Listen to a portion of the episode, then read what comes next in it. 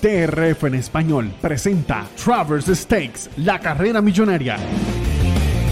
Disfruta de toda la información de esta competencia y prepárate para ganar en el derby de verano con nosotros por DRF en español. Aficionados hípicos, bienvenidos a la carrera del día de este sábado 27 de agosto. Y se trata nada más y nada menos que del Travers Stakes del 2022, un grado 1, 1.250.000 dólares en premios a repartir, una milla y cuarto, potros de tres años, el famoso derby de verano que se estará disputando en el cementerio de los campeones, Saratoga, el sábado 27 y que ha sido nombrado como la carrera del día, la cual le permite a usted la oportunidad de descargar la mejor herramienta que existe para, para analizar una competencia de caballos, como lo es el formulator del Daily Racing Form. Contentos de estar con ustedes. Ramón, bienvenido a esta fabulosa carrera del día. Para mí, de los tres añeros, la mejor competencia hasta el momento de lo que va del 2022. Muy posiblemente, gracias Roberto, un abrazo, un abrazo para Randy Albornoz también en los controles y efectivamente una carrera que va a ser eh, llena de emociones, una carrera que ha generado muchísima expectativa. Yo creo que desde que se disputó el Kentucky Derby ya se estaba hablando de lo que podría ser el Travers, porque el Travers, como bien lo decías tú, Roberto, es el derby del verano. Es la carrera donde ya esta generación de tresañeros está más definida. Eh, caballos que van en evolución, caballos que han desaparecido de la escena, caballos nuevos que están surgiendo, en fin, una carrera interesante por demás este Travers eh, grado 1, que será la carrera del día, que por supuesto trae consigo la descarga totalmente gratuita del formulator de Daily Racing Forum, el programa de carreras interactivo más cómodo, más práctico y más efectivo del mercado, cortesía de la autoridad del hipismo en Norteamérica, el Daily Racing Forum. Precisamente y hablando del Formulator, no olviden que quedan pocos días de la promoción donde puedes duplicar tu primer depósito de 250 dólares utilizando el código promocional DRF Español para abrir la cuenta en DRF Bets. Recibes 250 de bono, recibes un bono de entrada de 10 dólares y recibes créditos para descargar programas completos de DRF Formulator. Si no puedes hacer el depósito de 250, no importa. Con abrir tu cuenta exitosamente en DRF Bets, utilizando eso sí el código DRF Español, recibes el bono de entrada de 10 dólares. Son 10 manguitos que puedes comenzar a multiplicar en la plataforma de apuestas de DRF Bets. Por cada 50 adicionales que apuestes, recibes más créditos para seguir descargando programas completos de DRF Formulator. Quedan pocos días Ciertas condiciones y restricciones aplican, así es que visita drf.com slash español, haz clic en el enlace que dice apuesta a las carreras.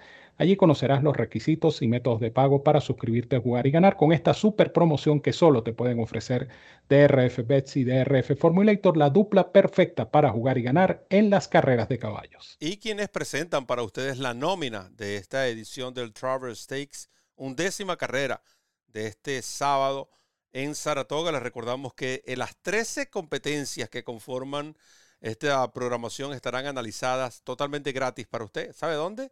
En la referencia, el mejor producto de handicapping en español, cortesía del Daily Racing Form. Ocho ejemplares y decía que para mí es la mejor carrera en cuanto a tresañeros porque acá ya estamos a decir los caballos están, han evolucionado más, la carrera está filtrada. Eh, podemos decir que faltaría Mo Donegal en el caso de los machos y que lamentablemente no vamos a ver a Nest. Muchos pensaban que Nest y pudiera ser parte de esta ah, competencia, pero tenemos a Cyberknife, el caballo que viene de ganar el Haskell. Tenemos a Rich Strike, el ganador del Kentucky Derby. Tenemos a un caballo como Arturius, que es uno de estos potros tardíos que vienen en evolución.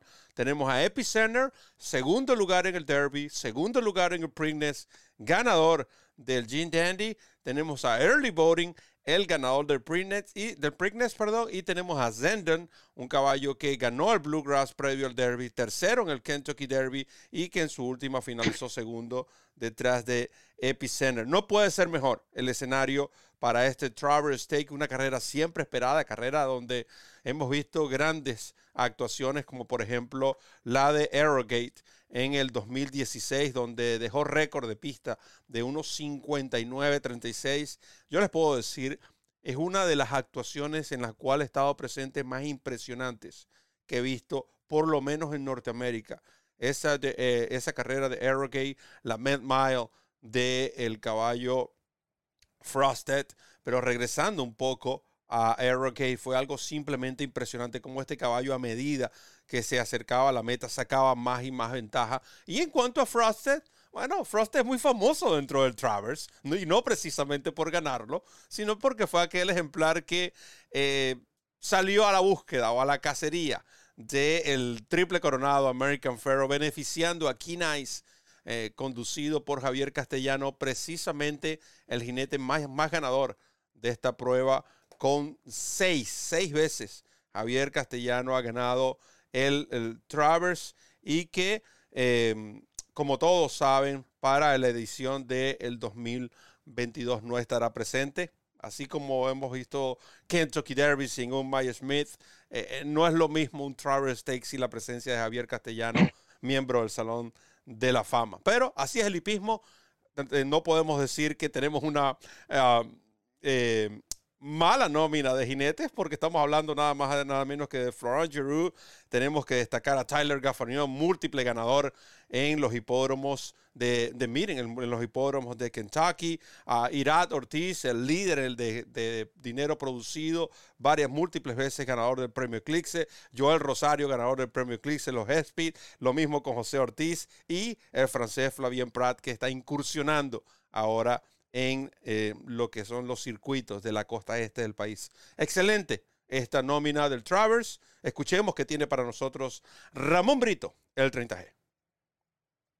Una carrera eh, definitivamente interesante por análisis, por los ejemplares que participan, en fin, por todos los factores que ustedes puedan imaginarse, esta va a ser una carrera interesante. Una carrera que va a definir eh, el líder de la generación. Eh, por cierto, Roberto mencionaba los ausentes y, entre esos ausentes también hay que destacar a Charget, caballo que lamentablemente no que era monta de Johnny Velázquez. Iba a ser conducido por Johnny Velázquez, pero el caballo sufrió un absceso en el casco de su mano derecha y eh, no puede ser inscrito. Van a apuntar con él hacia el Pennsylvania Derby posiblemente. estamos viendo la repetición eh, de lo que fue el Jim Dandy, ¿correcto? Eh, esta carrera la ganó Epicenter. Epicenter es mi selección para el Travers. Y, Epicenter es mi selección para el Travers porque eh, este Epicenter que vi yo en el Jim Dandy me, me gustó. ¿Por qué? Porque fue un caballo. Muchos dicen, no, que está partiendo mal. No está partiendo mal. Epicenter partió bien. Epicenter simplemente cambió el estilo de correr. No es el mismo epicenter de principios de temporada que salía en punta. Eh, de hecho, recuerdo cuando este caballo ganó eh, el Recent Star, yo decía que el que me gustaba Epicenter era por el planteamiento de carrera, porque en ese caso Epicenter ese día era la velocidad de la prueba y ganó de tiro a tiro. Pero este Epicenter que hemos visto últimamente, eh, el Epicenter que vimos en el Preakness, inclusive donde iba último, tal cual como iba aquí último en el Jim Dandy, es un caballo que ha madurado como corredor. Y eso es muy importante. Este caballo eh, ha demostrado esa versatilidad, digámoslo así, porque es un caballo que sabe cómo ganar en velocidad, pero que también eh, pudo hacer lo mismo viniendo de atrás. Lo que resalta la carrera del Jim Dandy es que eh, ese día el tren de carrera se suponía franco y, y ampliamente favorable para early voting. Y early voting por alguna razón que desconozco, eh, simplemente abandonó. Ahí como pueden apreciar ustedes en, la repetición, gracias al DRF Formulator, en los últimos 200 metros eh, Early Body no fue enemigo y Epicenter pasó con mucha comodidad. Un Joel Rosario muy confiado en el caballo y, y, el caballo terminó ganando con la ventaja necesaria, sin hacer un esfuerzo adicional, un esfuerzo innecesario. El planteamiento de carrera pareciera ser similar porque vuelve a correr early voting.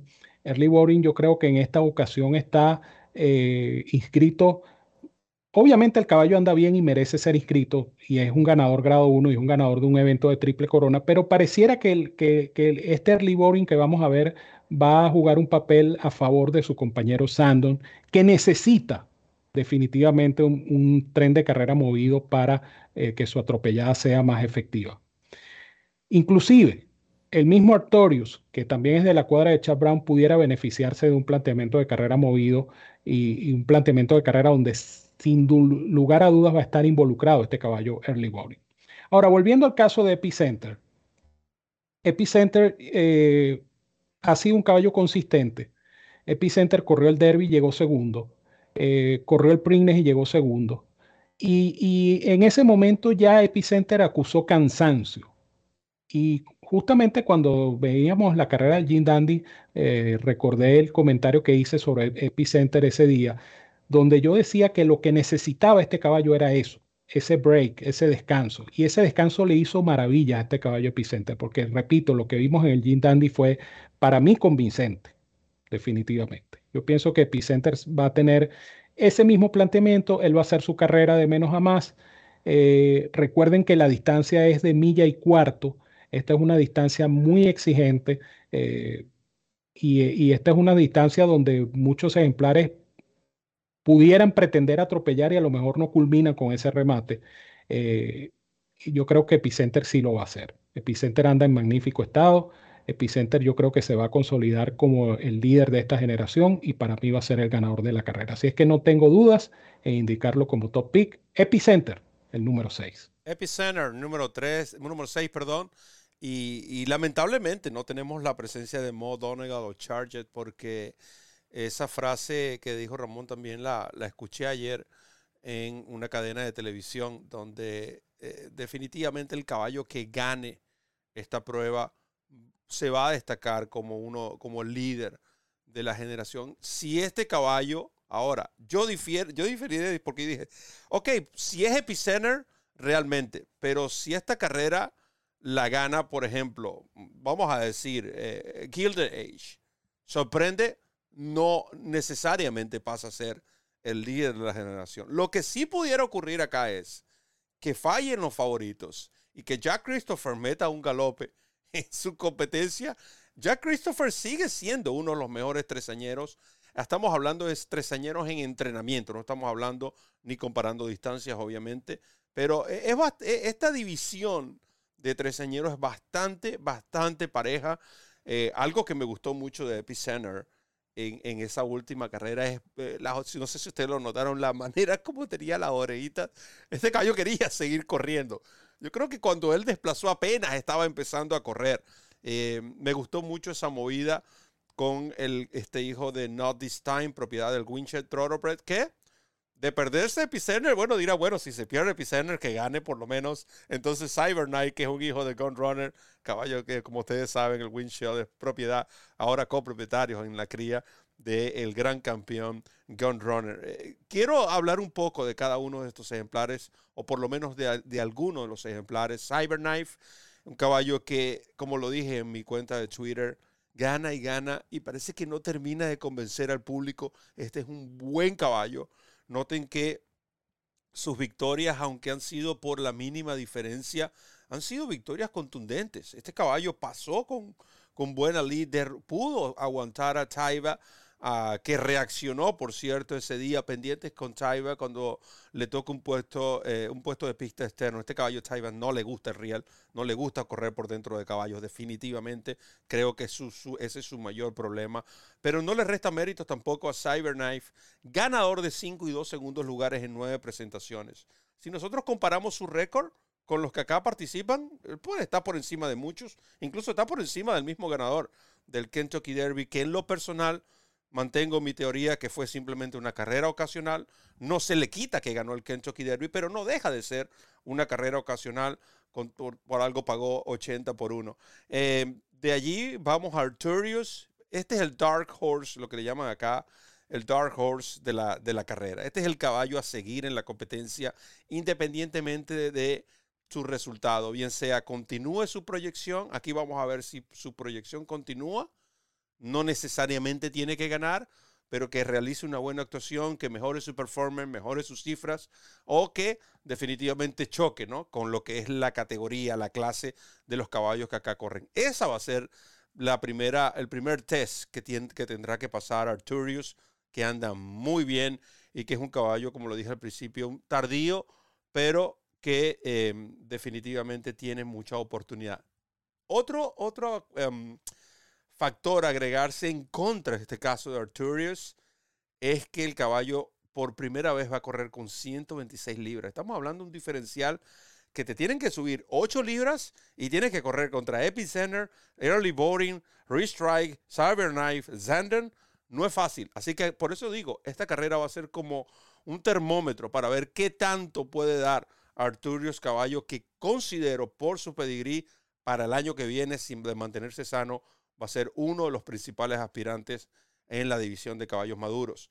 Eh, les comentaba sobre Epicenter, cómo finalizó.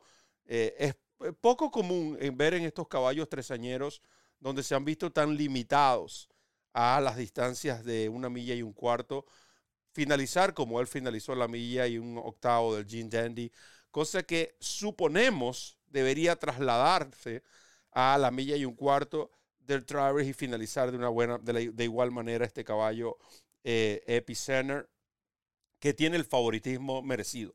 Este caballo tiene, es el caballo a vencer, es el caballo que definitivamente los rivales tendrán que plantearse una, una estrategia de cómo derrotarlo a él, porque el que entrena Steven Asmussen eh, es definitivamente, a hoy día podemos decir que es mejor tresañero de la generación. Hoy día, lo que hemos visto. No se ha enfrentado a Charget, muchos opinan por Charget, muchos opinan que la potranca Nest, pero no han corrido entre sí. Y por jerarquía y por lo que ha hecho este caballo Epicenter es el mejor de la generación. Early voting, yo me inclino más lo que tú piensas, aunque los comentarios eran eh, era que el caballo eh, trabajó de manera excepcional como nunca y esto quizás cambió el pensamiento y decidieron correrlo en el Travers. No quedé muy convencido de ese comentario. Yo creo que Early Voting su papel va a ser otro. Y el papel que debería jugar Early Voting, además que es un buen caballo. De Early Voting es un buen, es un buen caballo. Por algo, el Early Voting se ganó a Epicenter en el, en el Preakness Stakes. O sea, digan lo que digan, se lo ganó.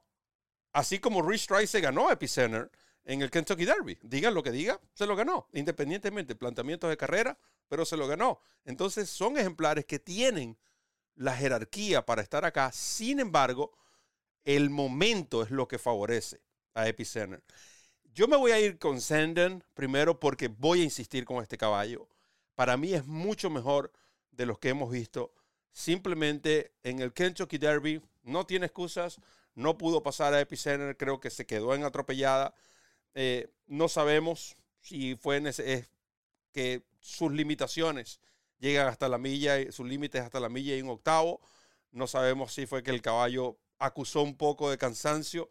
Realmente eh, son cosas que eh, son difíciles de decir con exactitud que pudo haber ocurrido. Pero esta última carrera de Sanders, tan buena fue la carrera de Epicenter como fue la carrera de Sender. Porque Epicenter corrió en el estilo que Asmussen ahora quiere que corra y que Rosario quiere que corra.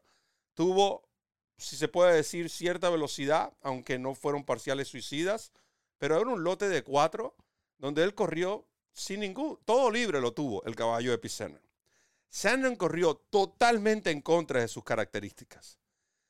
Si vemos al mismo Sandon del Jim Dandy, va a ser muy difícil que se gane a Epicenter, pero muy difícil, porque ahora aumenta las distancias y Epicenter, por cómo finalizó el Gene Dandy, luce ser que va a ser mejor o que tiene mayor resistencia en una milla y un cuarto en comparación a Senden.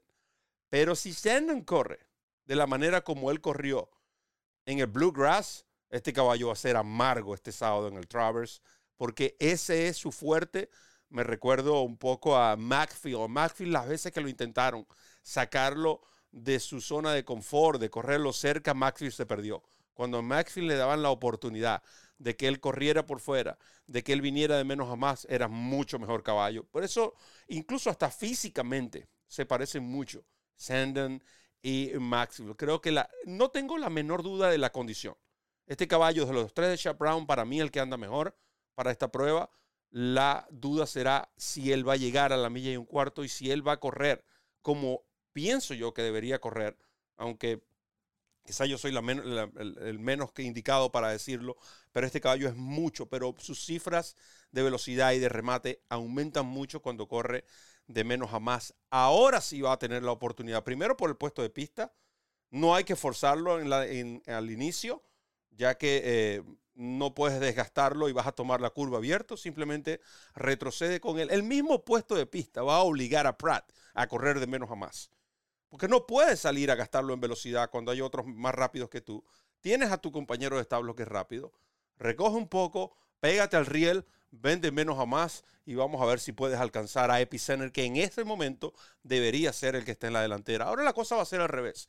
Creo que Sandon es el que va a tratar de darle casa a Epicenter por el posible planteamiento de carreras. Lo cierto es que indiferentemente cómo suceda, va a ser una extraordinaria competencia. No olviden a Cyberknife.